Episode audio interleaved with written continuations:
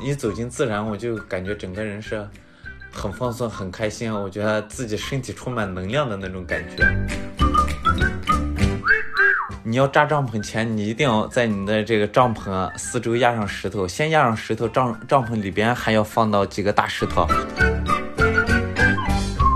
没有味觉嘛？你要在你有点甜的东西之后，你能喝下去、咽下去。没有这些东西，你就好像反胃的吐出来，好像是晴的，一点一点云都没有。那那种天气其实有的时候是很危险的，因为它上面风特别特别大。上到六千五百多米的时候，嗯，我还上了个厕所，因为肚子有点稍微不舒服。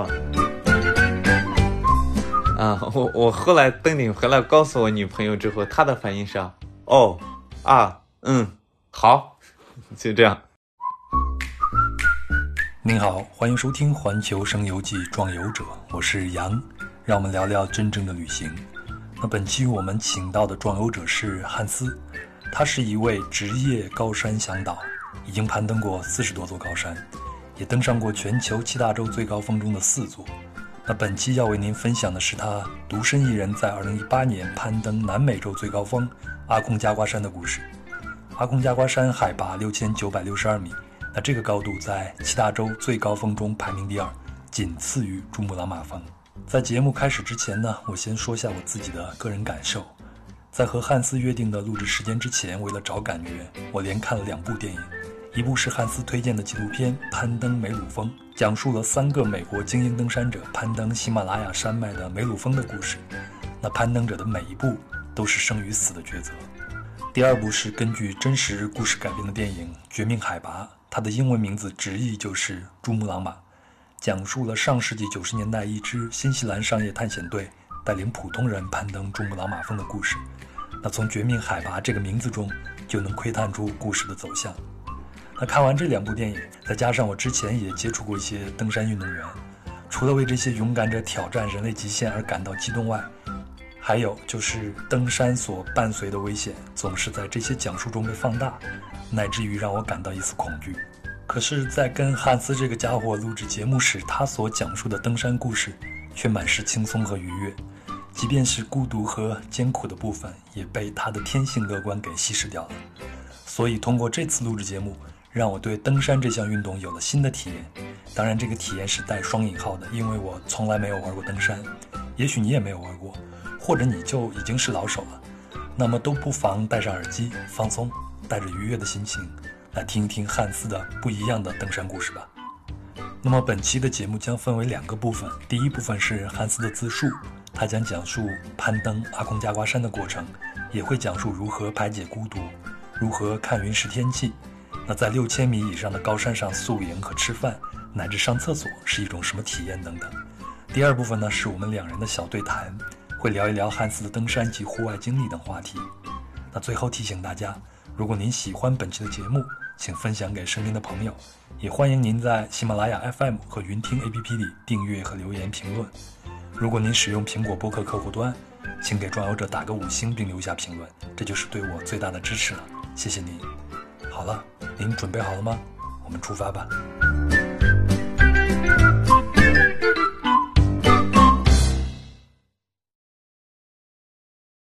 我叫汉斯，我是一名职业高山向导，也是一名极限摄影师。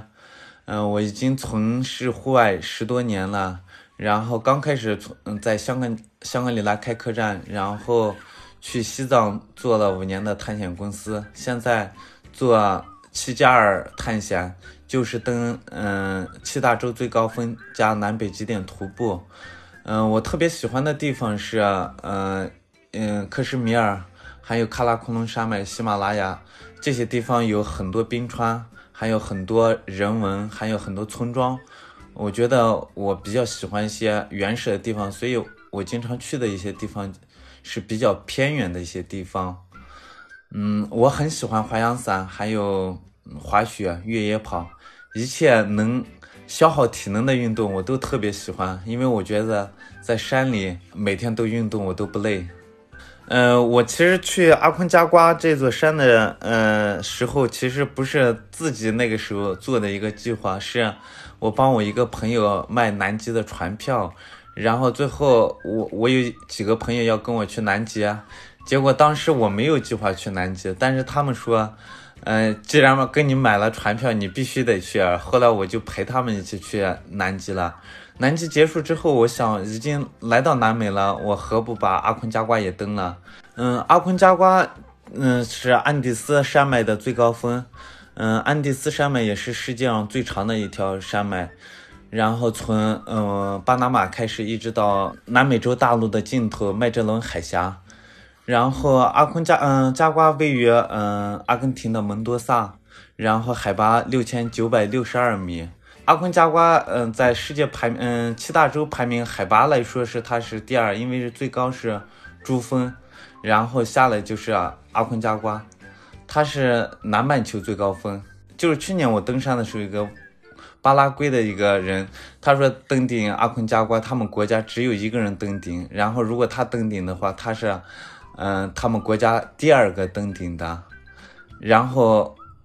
从这一点可以看出，他阿坤加瓜在他们那个嗯南美洲这些登山登山者心目中的位置。我们嗯从南极下船之后到了乌斯怀亚，当时我跟我朋友本来是想租辆车自驾到蒙多萨的，结果在嗯乌斯怀亚租车的时候才发现，当地租车其实。不贵，然后它的异地呃还车费是特别贵。我们问了很多这个租车公司，结果这些公司都嗯不愿意做我们这样的生意。最后我们也觉得太贵了，异地还车费，所以我们放弃了。我们几乎是从乌斯怀亚坐大巴一站一站到的呃蒙多萨的，大概走了两千多公里。呃，一个城市一个城市休息几天，玩两天，然后走。那个时候我觉得还挺好的。南美洲的那些大巴车都都条件很好，你买他们的头等舱的话，就有那个服务员给你服务，送吃的送喝的。我觉得我其实蛮蛮享受大巴的这种生活，因为我觉得坐在大巴上，然后听着音乐，看着那个窗外的那些景色的话，更会想到很多东西，然后那种感觉真的是。蒙多萨最著名的是葡萄酒嘛，然后它那边，呃，世界好像是第五大产区吧，葡萄的，然后它那边有很多酒庄。然后我们中国也有一些蒙多萨进过来的酒卖，但我觉得在蒙多萨喝喝混酒、吃牛排是最爽的一件事情。呃，虽然是它不是一个很重要的旅游城市，对于中国人来说，但是我觉得它是一个非常值得去的一个城市。蒙多萨因为是阿昆加瓜，所以是很多登山的人去的比较多，也有很多那个户外店装备啊，包括一些信息啊，包括呃一些买的山里吃的物资啊。都能在蒙多萨能准备到装备，我自己从国内准备了一些装备，基本上嗯就是准备一些呃登山的服装、登山的包，然后高山靴，最基本的一些装备。然后到了蒙多萨就买了呃一些就山上吃的一些物资，基本上是我我计划的是七天，但是我买了十天的东西，吃的是，嗯买了一些意大利面，然后买了一些嗯巧克力。买了一些开水一泡就能做成米饭的一些东西，然后大概准备了十天的，还有准备很多就补充糖分的东西啊，必须要把所有的东西都列在单子上，然后你一个一个去打勾，包括帽子啊、手套啊，然后你的冰爪、呃头盔啊，然后包括袜子你要带几双，包括你的食物早上吃什么，晚上吃什么，你要在山下。一定要规划好。我们现在带的不是酒精炉，带的是那个气罐，那个主要是氢，一个小气罐可以做好几顿饭嘛。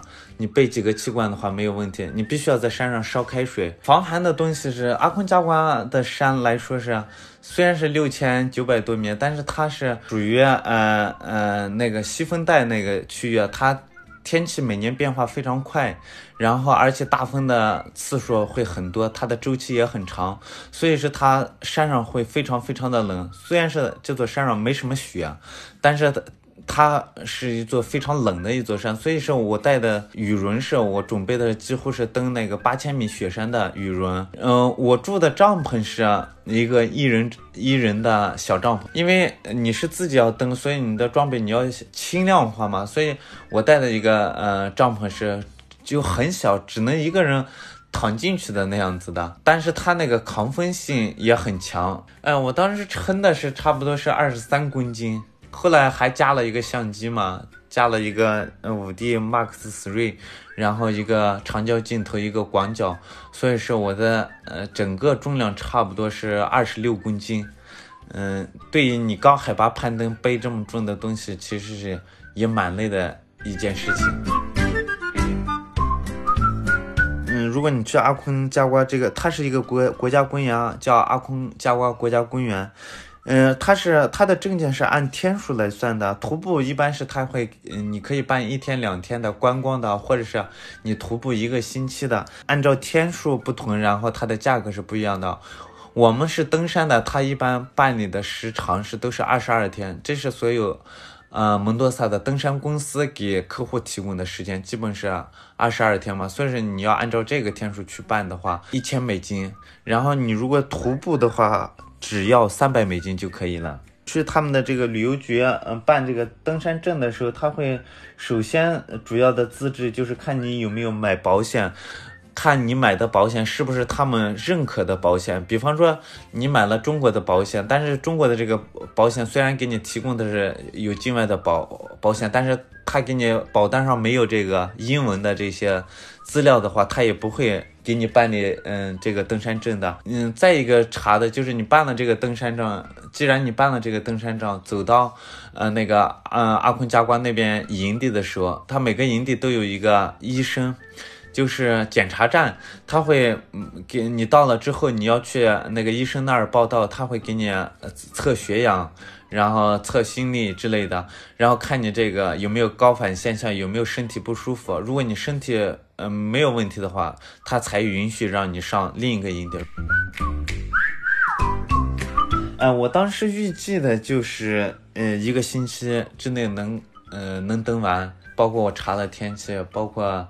嗯，我看了一些别人登山的一些经历啊、攻略啊，然后再总和我自己体能、然后心理经验各方面的问题，我预计就是七天嘛。我计划七天，但是我给自己，呃，多规划了三天时间，是，嗯，在山上如果万一有大风啊、暴风雪啊之类的天气的话，我会把这三天作为应急的天，嗯，时间嘛。但是我完成只用了七天。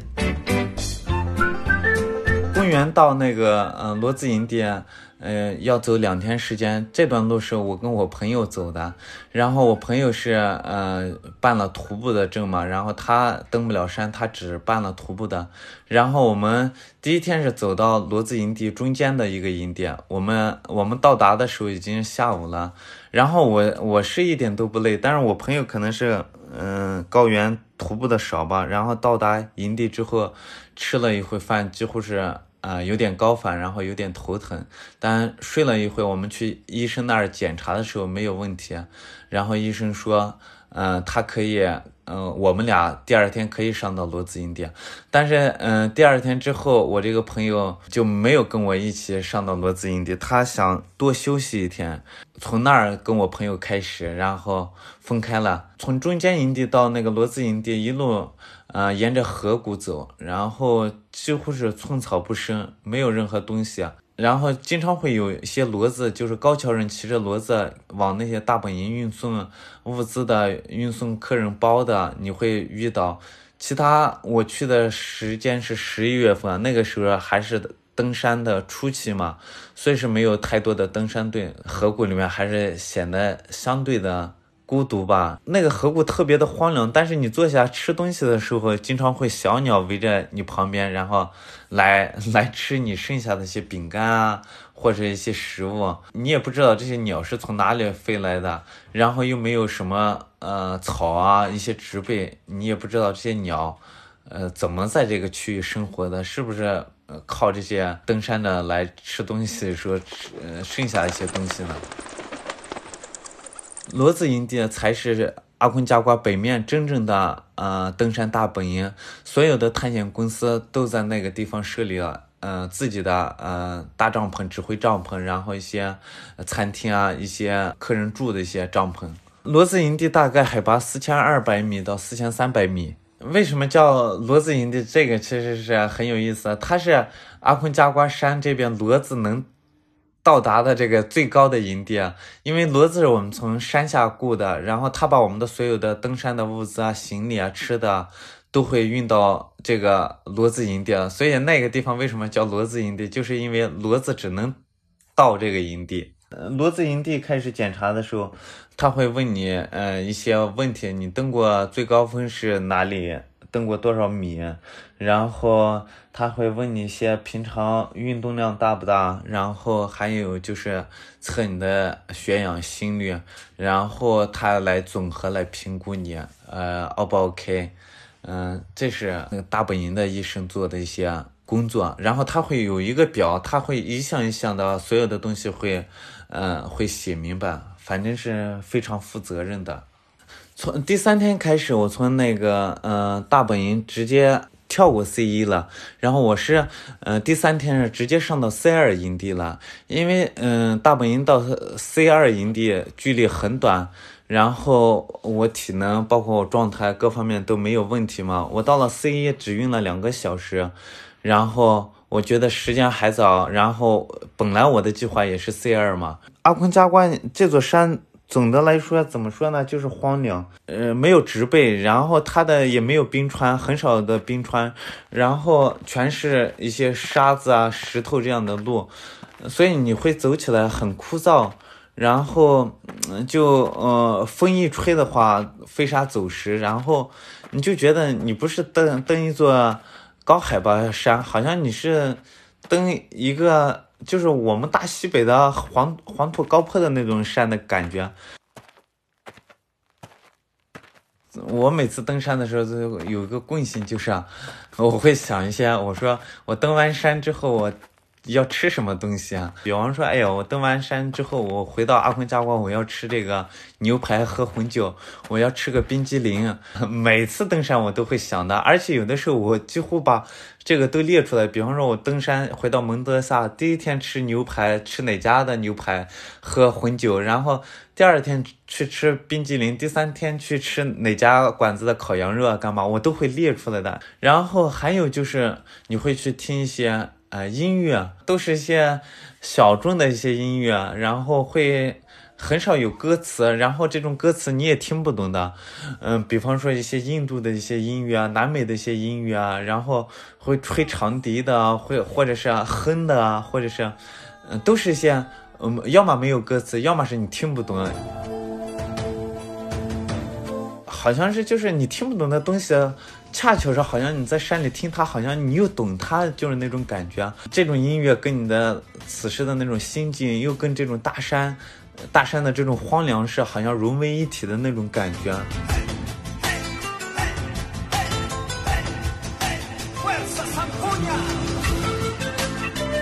嗯，我到塞尔营地花了七个小时，然后本来是五个小时能到达的，然后中。中间我走错了一一段路，然后本来是嗯不会走一段嗯下了雪，然后雪结成冰的路，后来我走错路了，沿着冰那边走过来，我又换我的冰爪，然后干嘛的耽误一件事呃事情，所以是多了两个小时。塞尔的海拔是五千四百米，到了塞尔，我很惊奇的是，就在塞尔营地看见一座房子，因为当时天气不好嘛，有点。刮风下雪，然后我在找这个塞尔营的时候，突然看见，呃，一个石头插着一个阿根廷的旗子，然后我一想，插着旗子的地方肯定是。呃，有有标志啊，或者是有其他有东西的地方嘛？下下雪已经是视线看不见了嘛。然后朝旗子方向走的时候，突然看见一座房子。塞尔营地怎么会有房子啊？我是不是又走到其他地方了？然后到了那儿一问，确实塞尔营地那个那个房子是给登山者提供就是救援的一个房子。比方说你登山的人可能遇到暴风雪啊，或者是，呃，你没有食物了，或者你需要急救的时候。都会通过这个房子里边的警察会给你提供帮助的。然后之后就你要，呃，虽然是下雪，但是你必须要找一个平的地方，然后先把帐篷扎起来，然后把你的东西放进去。你要吃点东西，喝点水，这样的话，让你身体啊各方面的都暖和起来嘛。暴风雪的天气，你想呃找一个被风的其实很难的。它其实一块很平的地方，其实很多地方都没有被风，它都会风吹着。唯一做的事情只是，你要扎帐篷前，你一定要在你的这个帐篷四周压上石头，先压上石头，帐帐篷里边还要放到几个大石头，把这个帐篷压住，然后我再慢慢的去，呃，把那个帐篷杆支起来，然后慢慢的把地钉插进去，然后防风绳拉起来。然后保保证这个帐篷不要被风吹走。我烧了点水，喝了完喝完水之后，就跑去那个警察的那个小屋子里边跟他聊天。然后好几个向导也在那里边，呃，才了解那个营地那天晚上有呃很多的登山队。但是当时那个暴风雪我没看清楚。第二天确实是暴风雪结束之后，确实是发现很多登山的都在那儿扎了营。警察是他是在他们是十五天，呃会换班，十五天另一个警察上来。警察还有个小助手，呃年龄不大，然后他看起来呃就是印第安人的那种，呃也不会英文，他都是帮着警察处理一些事情，跟一些向导会。呃，了解一些情况，因为呃，小木屋里有电台，他会跟大本营也会了解，也会跟山上，呃，C 三营地啊或者 C 一营地的一些向导会联络，然后实时更新一些天气啊，问一些登山队员的状况，然后及时会汇报，嗯，汇报到大本营，所以这是他们主要做的工作。那屋子里边有那个火炉嘛，然后当时有四个探险公司的向导都在里边，应该是七个人就围着那儿。阿根廷人就是有个喜好，就是所有的人都特别喜欢喝那个马黛茶，他们当地产的一种茶叶，然后装在一个小罐里边，然后倒上开水之后。他们都是分享着喝，因为他们觉得马黛茶都是一人一口的喝是比较好嘛。然后就我吸一口，然后我再给我旁边的人他吸一口，他就这样传下去，所有人都喝那个。然后我当时想到有一个问题，就是想，因为中国那个乙肝比较严重嘛，阿根廷人。不怕这个得病嘛？每个人都会喝这个吸管喝马黛茶的时候，那个吸管的那个嘴，他们不会去擦一下，这个吸完那个吸，他们根本不会去介意这个。但是我当时他们给我喝的时候，我还是特挺介意的，碍于面子嘛，我还是去接受喝了。但是后来慢慢跟他们聊了之后，他们说，如如果朋友的话，马代茶是必须分享的。只有一个东西不能分享，其他的东西都能分享。他说，女人是不能分享的，其他的红酒啊、肉啊、马代茶都是要给朋友分享，每个人都能享受的，这样是才开心的。呃，喝完茶，然后吃了点饭之后，睡得也比较早，睡得还算是踏实。我带的那个羽绒睡袋也是基本是为八千米准备的，所以是睡觉是一点不冷的。第二天天气嗯晴了嘛。就是应该是算是我登山的第四天，然后我早上我是看看那些向导他们带的客户他们，呃开始收拾那些装备的时候，我也开始收拾我帐篷。但是我收拾帐篷的时候，那警察就过来跟我说，我不能上上到 C 三营地，呃他说因为呃一般是登山的人上来必须在 C 二营地住一晚上。住两晚上才能上到 C 三，我是只住了一晚上，不能上去。然后我跟他说我体能没问题，然后我的呃状态也很好。我说我也是一个登山向导，没有问题。但是他死活也是不让我上去，必须让我住两天。前天晚上我们都喝了马黛茶，都很开心。但是第二天他的态度还是挺强硬的。他说要么你就听话在这儿待一晚上，要么你就背着你的装备下去。但是他是绝对。不允许让我上去的。如果他上去，他给我这比划了一个戴手铐的姿势。他说，如果硬上的话，他会让我戴上这个手铐。嗯，我跟他就聊了一下之后，然后我把我的那个，嗯，就是长焦镜头，我说我留在这儿。我说我上去，我肯定会拉练一下，我会我再下来。其实我已经打定主意，我背包上去就就会扎在 C 三，不会再下来。我把我的那个，呃，嗯，相机镜头压在那儿了，然后我就自己背着包就呃往 C 三营地上了。我自己也登过很多山，然后我知道自己的身体状况，包括。呃，不同海拔是什么样的感觉，我都能呃判断出来。所以说，我觉得呃，我不用去适应，这其实是对于大部分人来说是相对危险的一件事情。你如果登像。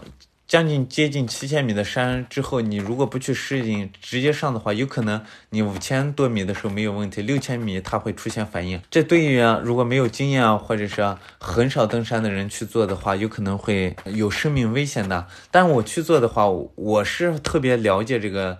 呃，不同海拔什么状态啊？在自己体能、自己心理啊，呃，包括一些天气啊，各方面的因素我都考虑进去。我是这方面考虑进去，然后判断没有问题才上的。C 二到 C 三其实是呃距离是不远，它就是稍微有点陡，从五千四上到呃五千九百米，差不多接近六千，也是一天就走碎石。一根草都没有，然后雪会有一些下了雪之后，一些是融化了，一些还有没有太阳照到的阴暗的地方会会有些冰，大部分路段都是没有冰的，你都甚至不用穿那个冰爪，直接穿着高山靴就可以走的。但是你从 C 二往 C 三走的过程中，因为它海拔高了嘛，你如果是背着呃比较重的装备的话，你走起来。又又更吃力了，然后呼吸啊各方面就慢慢慢慢不像那个大本营到塞尔这段路那么轻松了。你你有可能走十步要停下来休息一会，有可能呃慢慢高点五步停下来休息一会，再调整呼吸。快要到顶那个 C 三，嗯，C 三营地的时候，有一段路是特别陡的，然后害怕容易有些人滑坠啊，或者是他会设了一个钢丝绳，你可以扶着那个钢丝绳慢慢上到 C 三营地。C 三的，嗯，营地是五千九百多，它是一个山的凹槽里边，几乎是被包在一个小山凹里边，大概能扎个差不多。五六十顶帐篷，然后嗯，旁边有一块都是嗯积了雪的地方，然后所有的人都会从那个积雪的地方呃烧水，然后从 C 三开始到登顶的话，呃上升要一千米，刚到的时候没有问题，然后晚上稍微有点头疼。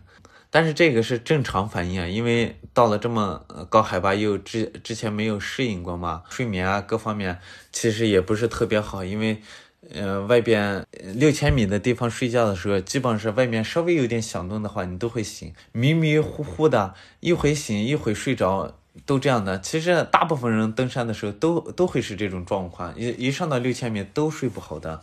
特别我在六千米吃东西的时候，基本是根本没有什么食欲，你知道吗？基本是，呃，强迫自己要吃。你塞塞一口东西进去，你想吐出来，但是你要硬要把它塞下去，然后喝一口口水啊，然后把它压咽下去。我一般，嗯，会带一些甜的东西啊，因为我觉得我在山上吃甜的东西是非常好的。呃，包括后来验证了一些，呃，我带的一些客户啊，他们有有的时候会，呃，高原反应干嘛？我让他们多喝糖。多呃多吃甜的东西，后来发现其实非常管用。我也是会在我的那个烧开的开水里面加一些甜的好喝的味道的东西啊，去中和一些呃吃的东西。我呃没有味觉嘛，你要塞你有点甜的东西之后，你能喝下去咽下去啊，没有这些东西你就好像反胃的吐出来。所以在高海拔，大部分人来说是吃东西是一个非常难受的一件事情。一般，嗯，一般每个山都有一个好的窗口期。比方说你在登珠峰的时候，它会，嗯，四月份跟九月份是最好的天气啊，这是季节啊。然后这种季节里边，比方说珠峰是它的窗口期，一般是出现在那个，呃，五月的，呃，十八号到二十五号之间。这个窗口期是怎么来的？就是长年累月，就比方说每年，呃，登山队友他们所做的这些数据记录，然后突然发现有这个每个山都有一个规律，就是到了这个时候啊，这个山都会有一个一周的晴天或者是干嘛的，所以这个叫做窗口期。每个山都有一个很好的规律，比方说阿坤加瓜，它是，嗯，十一月份到三月份是一个呃。登山的季节，但是它最好的窗口期是十二月份到一月份，这个中间是它好天气比较多，这叫做窗口期。然后再再小范围来说，窗口期是什么样的？就是比方说你查了一天的天气，七天你的行程七天，你突然发现，哎。第七天，呃，这个天气最好的，它叫窗口期。如果是你这个十天的行程，你突然发现是，呃，不是第十天是最好的窗口期，而是第七天是窗口期，你要把你的行程又要，呃，加快一点，加快到这个窗口期。所以是，呃，一段时间里最好的登顶的时间，包括它没有风，然后它不会下雪，然后它天气很好。就是这样子的。现在有有一款软件，它是专门有个登山的软件，它现在还是比较准确准确的。我之前登山之前已经查了。这个周期的天气是，呃，都是比较好的。然后春顶的这一天是最好的一个呃周期嘛。我们在那个塞尔的时候，不是有几个向导在那个小木屋聊天嘛？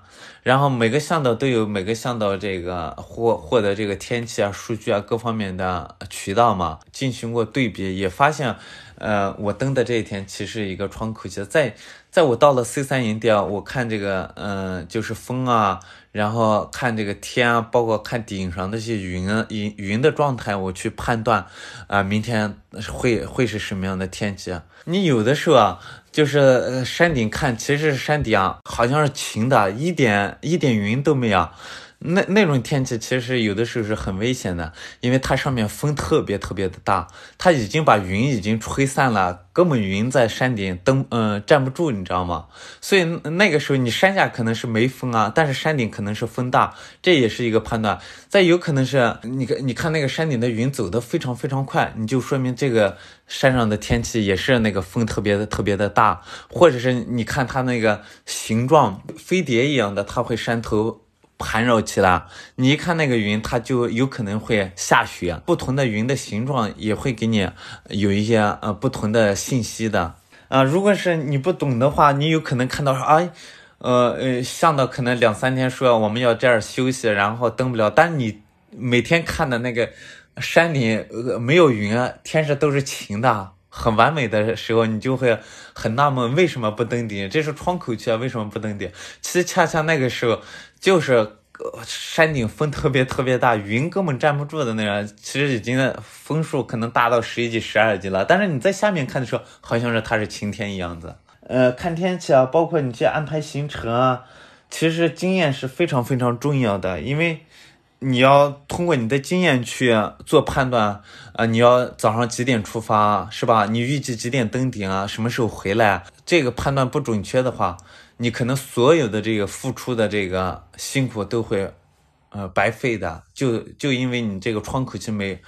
判断准确啊，嗯嗯，因为是阿昆加瓜之前的这个天气的资料显示，一般都是四点钟出发的嘛。因为阿昆加瓜它山特别特别冷，你如果出发早的话，你身体特别特别冷的时候，很快就你身身上的能量消耗掉了，就会有放弃念头。如果你再坚持，有可能生命危险。出发太早也不好，太迟也不好。太迟的话，太阳整个出来照在你身上，可能你穿的那个很厚很厚的羽绒服啊，嗯，外面虽然冷啊，但是。太阳一直晒着你，身体里边出汗，你身体能量也消耗很大，有可能你需要更多的水去补充。这样的话，你你体能消耗很大的时候，你有可能也登不了顶。春顶的时候，我们只会带，除了我把身上最厚的衣服，包括，呃，羽绒服、羽绒裤，然后我的帽子、手套，我都要准备两三双，然后面巾，然后高山鞋，然后你要水，必须要准备三瓶。呃，保温的水啊，然后这些之外，你就一天吃的东西啊，能量胶啊，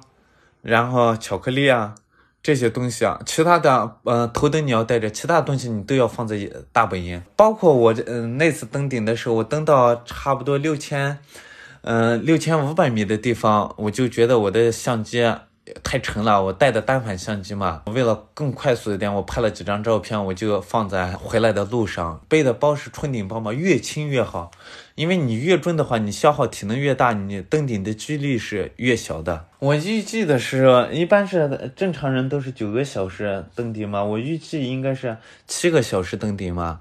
呃，其实我没没滑到七个小时，我大概是五个多小时吧。阿坤加瓜这个嗯山，其实最后一天是比较累的，因为它要上升一千米。早上刚走的时候还是比较冷的，然后脸上那个虽然戴着面巾，但是脸上那个风吹的，然后有些雪渣子吹来，脸打的还是有点疼。太阳出来的时候，整个慢慢的山变暖和的时候，你走起来就很舒服。但是你又走的差不多九点多，快要登顶十点多的时候，走的时候你穿的因为比较厚嘛，然后太阳又照着你，你就又非常非常的热。羽绒服设计其实挺好的，它会有一些拉链嘛，你冷的时候拉链都拉哈，热的时候你稍微开个口子，它进点风。你要去慢慢的调整你步伐，然后休息时间，就你要随时会去调整这些。上到六千五百多米的时候，嗯，我还上了个厕所，因为。肚子有点稍微不舒服，咋说呢？呃，就是你脱个裤子也特别累，你都不想脱裤子，你知道吗？因为你穿的那个羽绒服很厚，你要把它脱下来，然后你穿的高山靴啊，你上厕所你必须要抓个东西，不然的话你蹲不住的，你知道吗？你的脚支撑不住，所以说我前面抓了一个大石头扶着它，然后我才能蹲得下去。然后我才能上得了厕所。然后你如果把裤子脱了之后，那很冷嘛，风吹来，你就觉得屁股好像不是你的，好像是你屁股上贴包了一层冰似的，你都不知道你自己那个有没有那个呃排泄出来，你知道？你都感觉不到，你你只能去看 啊。对我已经上厕所了。它前部分都是那个沙石，然后快要到了那个六千七，六千七到顶的有一段是阴暗的地方有那个冰雪，然后也需要换上冰爪，其他地方都不需要冰爪。登顶其实是怎么说呢？其实你登的过程中你根本体验不到一点快乐的，然后你就觉得。你会心里就想到，呃，呃，就坚持嘛，给自己打气嘛，一定要登顶嘛。然后你也不会想我登顶之后是怎样怎样开心啊，或者干嘛的事情也不会去想。但是你登顶的那一刻还是很开心的，你就会觉得我我做到了。我觉得这些所有的付出是值得的，因为我当时登顶的时候，嗯，还是山顶还是有点风，可能稍微有点疲惫吧。从阿坤加关山顶看过去。也是安第斯山脉嘛，然后也能看到智利一边啊，整个安第斯山脉、阿昆加瓜山脉周边全是那种光秃秃、很荒凉的，好多山上都没有冰雪嘛。然后你就很远很远的地方，你就能看到蒙多萨或者智利的一些绿色的一些。我就觉得阿昆加瓜这个山顶上去，其实风光，风光就是很一般。没有让你哇，好震撼啊！哇，很好啊，就那种感觉。哎，我什么都没有做，我当时就是想的，为了完成它，然后，然后就赶快结束这个，然后回蒙多萨吃 烤牛排，然后喝红酒，就是这样子。也我也不知道为什么现在。就只要你是登山的，你只要一说这个征服啊，很多人都会骂你。山不是用来征服的，山是用来敬畏的，所以大部分这个默认是不能用征服去说这个山的。我也不明白为什么这个词是错的，所以是我们现在都说着，哎呀，我们登上了一座山，是吧？我们接近了它，我们不会去说征服这个。对于我来说，我就想到，哎，我我到达了南美洲最高峰。这是我最想要的啊！我就打了个卡，就比方说我去跑了某个越野跑，我打了个卡，OK，我跑过那段了。阿坤加瓜对我来说也是这么个意义啊。然后，然后已经想了，哎呀，我下去可以这个发朋友圈了，我可以有证书了，可以告诉我女朋友了，我做到了啊！我我后来登顶回来告诉我女朋友之后，她的反应是，哦，啊，嗯，好，就这样。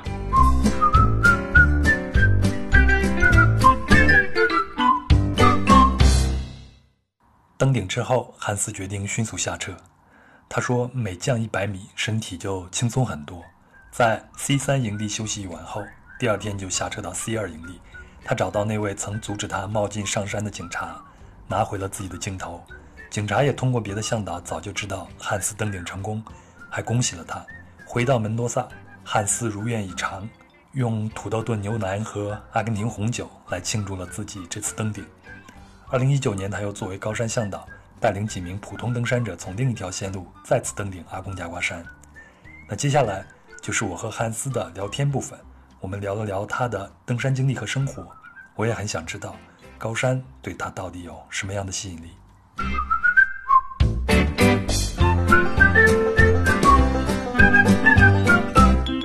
汉斯，你是什从什么时候喜欢上户外，或者说喜欢上登山的呢？我其实喜欢户外，我觉得从小都喜欢户外。真正户外运动接触的时候是高中，我那个时候自己喜欢呃骑公路赛，到处玩嘛。然后后来遇到几个去青海环青海湖的时候，高中环青海湖的时候遇到几个大同的骑自行车的驴友，然后他们告诉我，我这种骑自行车是户外，我才知道是户外。然后那个时候就开始，我就心里户外是这个词是什么样子的，我就能想象到。以前我只是感觉骑自行车就是骑自行车嘛，呃，户外是什么？我是不明白的，我就喜欢骑自行车，就是这样的。哎，那你小时候，呃，你是什么地方的人？就是你小时候的生活是什么样子的呢？我是嗯，甘肃临夏的。嗯，小的时候，我爸在青海那边修修路嘛，一个包工头。然后我会暑假的时候会经常去他的那个工地嘛，然后他经常会民工们住在那个草原啊，住在一些。藏族人的村庄啊，干嘛？我从小都都去这些地方，然后我就觉得可能是这个影响我很大吧。然后我就觉得在草原的帐篷里面住，然后出来能看的牛羊啊，然后那个时候跟藏族的孩子一起玩啊，我感觉是从那个时候受影响，我就是觉得我特别特别的喜欢户外自然，一走进自然，我就感觉整个人是。很放松，很开心，我觉得自己身体充满能量的那种感觉。就比方说，昨天不是去登山嘛，嗯，跟几个朋友，有个姑娘脚扭伤了，然后呃没办法，我我我说我背，我直接从山上背下来了。我我感觉一点都不累，我就觉得我我在山里边干任何东西，我觉得精力充沛那种感觉。他们有的时候会说我这个体能啊各方面就不像人类嘛，就是觉得。特别特别强，我就觉得，嗯，我自己也是这样感觉。我觉得一到山里边，我真的是体能是非常非常充沛的。包括跟阿坤加瓜的这些向导啊，包括一些嗯尼泊尔啊，嗯西藏一些向导，跟他们合作的时候，他们也会说我体能非常非常好。我们每一个人都会有自己的一个精神家园嘛。有的人可能会喜欢读书，有的人可能会喜欢啊做手工艺。嗯，或者有的人会喜欢看电影，这都是我们沉浸于其中，在这个过程中，大家都不会觉得累，而且都会觉得非常的享受。那我可以说，山是你你的精神家园吗？对，到了山里边，我觉得所有的是都是自由的啊，我可以想干什么都可以干什么的那种。那你第一次真正意义上的登山是从什么时候开始？然后登的是哪座山呢？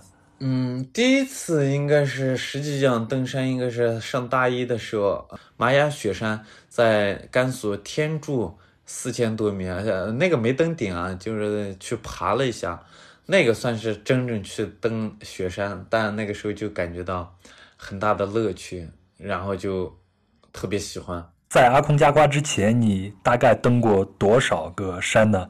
还有就是很多登山者会为自己设置一个目标嘛，比如很多登山者都会以七加二为目标。嗯，那你自己有目标吗？嗯，我大概登了应该是有四十多座山了，还有好好多山都是重复登的。比方说厄尔布鲁士我已经登过七次了，然后还有一些山也是重复登的。我呃我也有个目标，就是七加二七大洲最高峰，然后南北极点徒步地球那九个极点嘛。我觉得应该去打个卡，就把它作为一个自己应该是呃登山里边的呃一个有意思的目标嘛。比方说你把它完成之后，哎，对山也没那么渴望了，我可以去潜水啊，或者是滑翔伞啊，嗯，我都很多东西我没有设设定成一个呃非常非常极限的。我觉得大部分东西都是能完成的这种前提下，我去设置。我我就觉得所有的目标就奔着好玩、有意义、有意思去做的。那七加二，你到目前为止完成了几个了呢？七加二，我已经完成了四座，嗯，分别是嗯，欧洲最高峰厄尔布鲁士在俄罗斯，嗯，大洋洲最高峰查亚峰在印度尼西亚。嗯，乞力马扎罗是非洲的最高峰，在坦桑尼亚；还有阿昆加瓜是在嗯南美洲最高峰，在阿根廷。你自己印象最深的一次登山是在哪儿呢？嗯，我自己印象最深的登山是在印度，它是那个印度的印控克什米尔嗯地区。喜喜马拉雅山脉段的最高峰是在那个呃拉达克地区，然后我有几个朋友，我们当时一起去登的，他们他们四个人分别是呃呃都是虽然是来自这个呃拉达克，但是他们都是不同的民族，一个是蒙古族，一个是呃藏族，一个是夏尔巴人。还有一个说了一个民族，但是我不记得了，因为我们几个都是向导嘛。然后我们当时，呃，这个这个怒峰是七千多米，然后我们当时预计的是十五天，后来因为天气原因，提前几天登了，我们七天就登完这座山了，七天没到六天。六天登完这座山了，因为大家都是向导，也不会相互去那个像客户那样照顾，然后大家去做自己该做的一些事情。我是喜欢拍，有些呃会去呃修路，然后我们几个人配合非常完美嘛，然后也有有的聊，然后登完顶还山下喝酒啊，那种感觉非常非常棒。你看，我们前头聊到登这个阿空加瓜山，包括你刚才提到的印象最深的一次攀登，你往往提到都是快乐和高兴的那一面。但是通常我们在一些报道里边，或者我们看的一些电影，你比如像我今天下午才看的《绝命海拔》，在我们普通的登山的爱好者看来，登山它是一个非常危险的一个活动。那在你登山的这个过程中，有没有发生过一些危险呢？危险有啊！我刚才说的这个，呃，印控克什米尔的这个怒风啊，就有过一次危险。因为我们，嗯，其实那那那次运运气挺好的，我们也速度很快。我们快要登顶的时候啊，我们的脚底下就发生了一场很大的雪崩。然后那个时候我们都是在山上面，雪崩的上面。如果我们的爬得慢或者是在下面的时候，我们有可能几个人都完蛋了。所以是我我我觉得它虽然发生了，但是，呃，没有对我们构成威胁，所以我觉得它不危险。但是后来又想一下，如果万一我们没有那么快，然后我们还在山下，或者我们迟了一天，我们有可能都会挂掉。我觉得登山其实大部除了你经验、技术啊、体能啊各方面这些自身的这些因素外，最主要的就是运气。那你会认为登山是一个危险的活动吗？没有把它认为是一个危险的活动。你想一想，你像中国每年那个交通事出交通事故那个死亡的人数有多少？相反，我每次过马路的时候，我会特别紧张。我觉得它比我登山还危险。我就我就是那种感觉。我觉得山里面好多东西我都能把控，因为你不知道。这个开的司机啊，或者是这些开车的人是什么样子，他会做出什么样的举动？包括你坐过山车，有可能这机器出问题之后，你根本做不了任何东西啊。如果你登山的时候你滑坠，你还能自己制动一下；如果雪崩来，你还要跑两步，你知道怎么去做？我今天下午看了那个电影，呃，是你给我推荐的《攀登梅鲁峰》，嗯，然后在上头会说。美国的攀登者都会有一些很丰厚的奖金，这是真的吗？那中国的攀登者吗？他们会以何为生呢？嗯，世界各地的攀登者其实是都都一样，都很穷，都是真的是为了梦想，为了自己想要的一些去做的。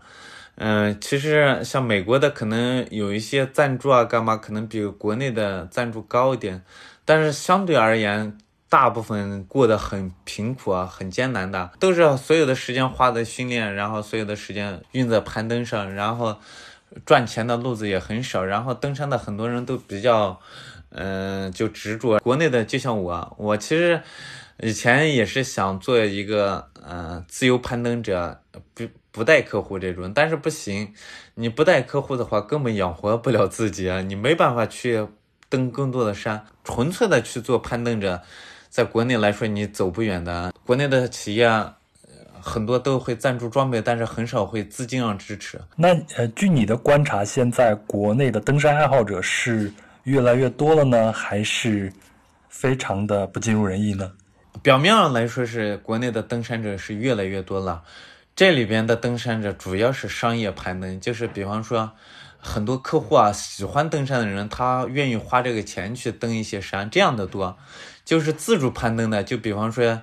嗯，会自己去阿阿尔卑斯市完成一些山峰啊，干嘛？这样的山山的人越来越少了。我觉得我认识的一些朋友，已经很多以前特别热爱山峰，特别想自己去攀登很多山峰。慢慢大家开始转变了观念来，去呃结婚生孩子买房子，然后找一一份稳定的工作，很少有人继续坚持下去去呃去攀登，因为 攀登真的是。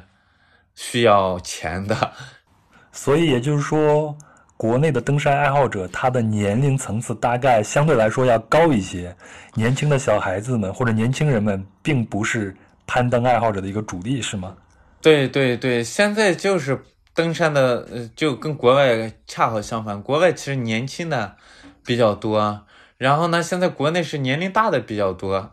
因为年龄大的他，呃，经济基础好，然后时间慢慢的事业有成，时间也多。但年轻的现在是基本上是大部分，除了自己严管里攀攀岩，然后，呃，做做领队之外，自主去攀爬一些山峰的很少很少。表面上看是经济经济啊，我刚才说的大部分经济，其实最主要的应该是观念，呃，很少有人能做到。呃自己愿意去享受这种清贫，然后过一辈清贫，只为了攀登去做这件事情。但是我觉得，我发现有一点，其实我自身转变来说是更能代表大部分人。我之前是很执着的想自自主攀爬，但是自从我爸生了一次病之后，花了很多那个医药费嘛，我才转变我观念，我靠一份工作去收入，然后去保障自己的生活，再。呃，再去攀登。再一个原因就是，就欧美那些国家为什么呃极限运动？除了它那个文化很好，再一个它的社会福利保障很强，这是一个主要的原因。我觉得，我今天下午也看了《绝命海拔》那个电影，那上头有一句台词啊，大家在登珠穆朗玛峰之前，大家坐下来闲聊，然后就有人问了一个问题，说登山就意味着痛苦和危险。也意味着你要和你的家庭关系会很紧张，而且要付出大量的金钱，所以他问了一个终极的问题：就为什么是登山而不是别的运动？你为什么要登山呢？嗯，这个其实我也好想过好多问题，你知道吗？你登一座七千米的山，你要花费二十多天时间。只登这座山，但你花二十多天钱，你要潜水，你可能潜的会很好，然后你飞滑翔伞，你也会学的会很好的。但是你花了很多钱，然后你吃了很多苦，然后二十天时间只能去登一座山，我觉得跟其他运动比起来就好吃亏啊。但是我回想过来之后，为什么大家喜欢？因为它比较难，你知道吗？为什么难？你去登山，你必须要有很好的身体素质，你要有很好的体能，然后你也有时间，你要付出痛苦啊，然后而且你在痛苦过程中有可能很多次你要想放弃啊，然后你又咬牙坚持，然后最后登顶就这么一瞬间，其他运动是呃完全没有的。你比方说潜水。它很休闲啊，比方说你飞滑翔伞，它也很休闲，滑雪也是啊，它不像这个，但是登山恰恰就是你，你必须要把你所有的这个体能，包括你你在精神上也会把你折磨的痛苦一生的时候啊，你完成了这件事情，收获的感觉比其他的更多，因为我也玩滑翔伞、潜水，然后啊滑雪，但是登山能有这种感觉。那你现在是一个职业的领队吗？那作为一个领队，呃，你的职责是什么呢？我的职责是我带客人出去啊，一是登顶率肯定是追求的，但是我更追求的肯定是他要安全平安，这是最主要的。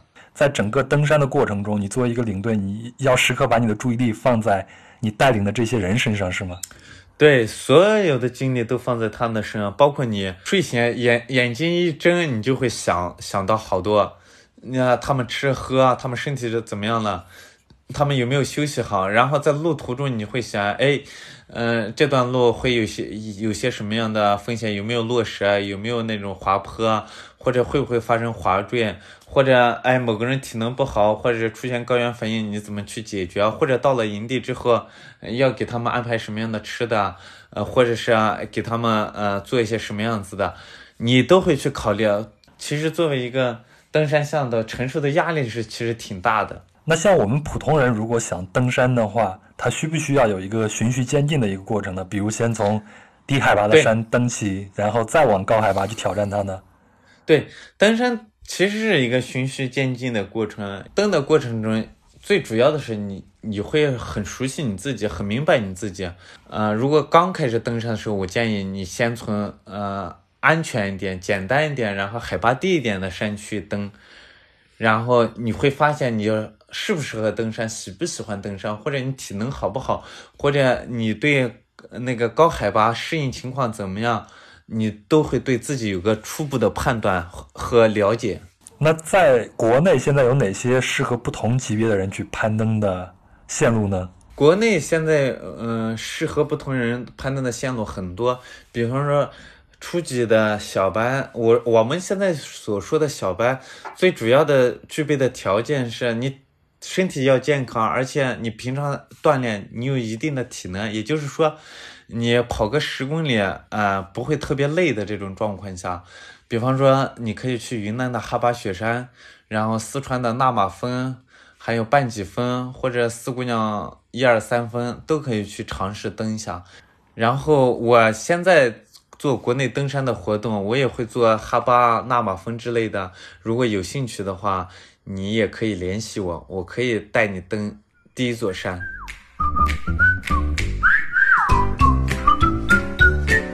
好了，以上就是本期的全部内容。非常感谢汉斯的分享，也谢谢您的陪伴和聆听。我希望这期节目能够唤起我们对山野的渴望，最起码我们要对山野、对环境保持善意。那汉斯的个人公众号是“行走之美”，请您微信搜索并关注。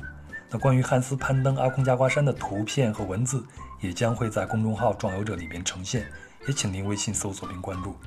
非常欢迎您在喜马拉雅 FM 和云听 APP 里订阅和留言评论。那如果您使用的是苹果播客客户端，请给壮游者打个五星并留下评论。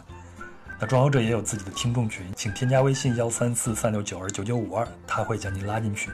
那在这里有一群有意思的人，谈天说地，神游世界。另外，你也可以在新浪微博搜索并关注“壮游者杨”，杨呢是木易杨，欢迎来和我交流聊天儿，也非常期待来自您的建议和想法。好了，本期就到这里，祝福大家一切安康，我们下期见。